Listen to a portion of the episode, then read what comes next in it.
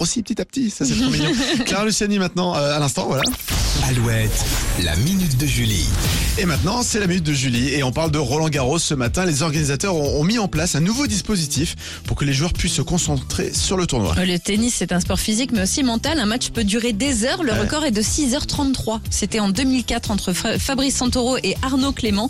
Donc il faut que les 900 joueurs et joueuses qui participent au tournoi soient les plus performants possibles. C'est pourquoi cette année, les organisateurs ont décidé de protéger les participants du cyberharcèlement en leur donnant accès à Bodyguard, une application française créée en 2018.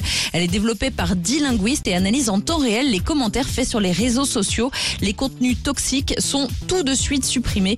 Les joueurs et joueuses de tennis ont accès à Bodyguard pendant toute la durée du tournoi et le créateur de l'application, Charles Cohen, a décidé de continuer à protéger le monde du tennis même après le tournoi et même gratuitement s'il le faut. Et ça c'est une très bonne chose, c'est vrai.